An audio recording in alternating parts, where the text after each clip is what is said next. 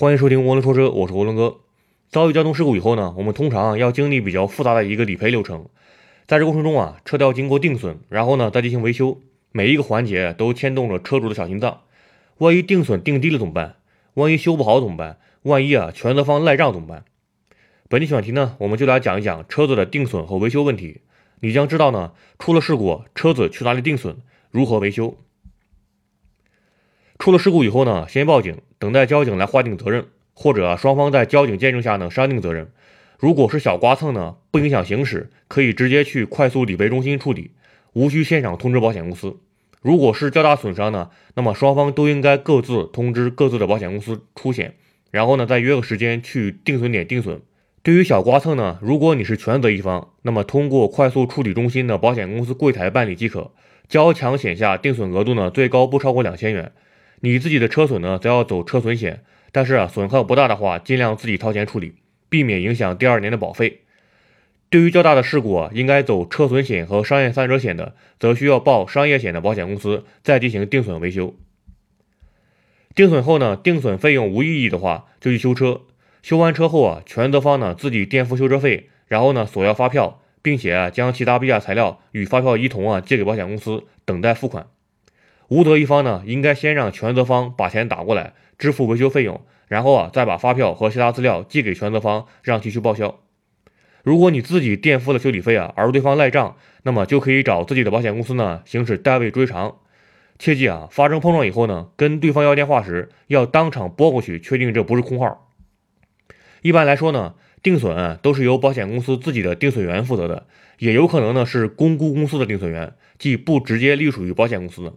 但是啊，无论是哪里的定损员，都跟保险公司有直接利益关联，其出发点肯定是越省钱越好。对于车险定损来说呢，其原则是修复为主，更换为辅。修复后如果能够正常使用的话就可以，而不会关心是否耐用、可靠等。在定损时呢，车主啊应该与定损员、修理厂啊就维修方式达成一致。比如说哪些件是需要恢复原状的，哪些件呢是需要直接更换的，而不是任由定损员来断定。对于小刮蹭啊，可以去快速理赔中心定损，也可以去保险公司指定的定损点定损。保险公司指定定损点呢，包括同品牌的 4S 店、合作的修理厂等等。定损员呢，会根据个人经验，结合维修人员的建议啊，给出一个报价。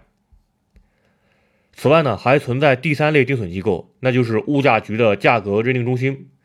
车子受损以后呢，你可以直接去物价局进行定损。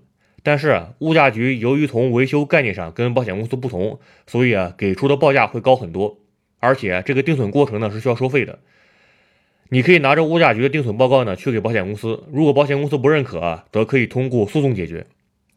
在维修之后呢，如果发现实际支付的价格呢要比定损价格要高，那么可以申请重新定损，确认多出来的部分呢是之前遗漏或者错误估计的。如果是呢，可以增加定损；如果不是呢，那么就由车主自己承担。在定损的时候啊，你要跟定损员说明白你要去哪里修车。对于一些大保险公司啊，你可以选择去 4S 店，或者说去修理厂都可以。但是呢，有些小保险公司啊，一般是不让你去 4S 店的，因为 4S 店的维修费用呢比较高。在投保时啊，一定要注意保险合同中的条款，有一个指定专修厂特约条款，在购买后呢，被保险人可以选择在 4S 店修车。否则呢，你可能无法在 4S 店修车，这对于一些豪华车来说，其实是不划算的。所以呢，在签订保险合同时啊，应该问明白是否可以指定修理机构。一般来说啊，小刮小蹭呢，去保险公司指定的定损中心维修即可。这样的话，流程呢相对简单一点，也不会因为维修费用而产生分歧。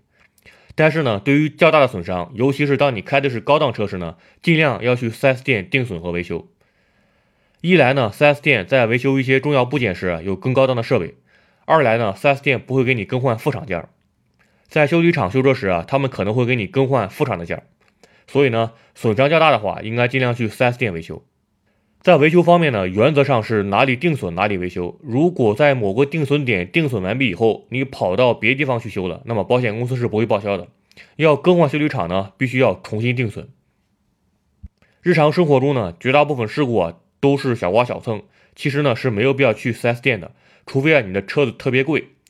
保险公司推荐定损点啊一般都是信得过的修理厂，你只要挑选离你比较近的一家就可以。注意啊，在双边事故中呢，要更换定损点呢是需要全责一方来通知保险公司的。好，关于这个话题啊，先聊到这里。如果你有任何问题呢，欢迎关注涡轮说车的微信公众号，在本期文章下面留言，涡轮哥呢会尽快回复你。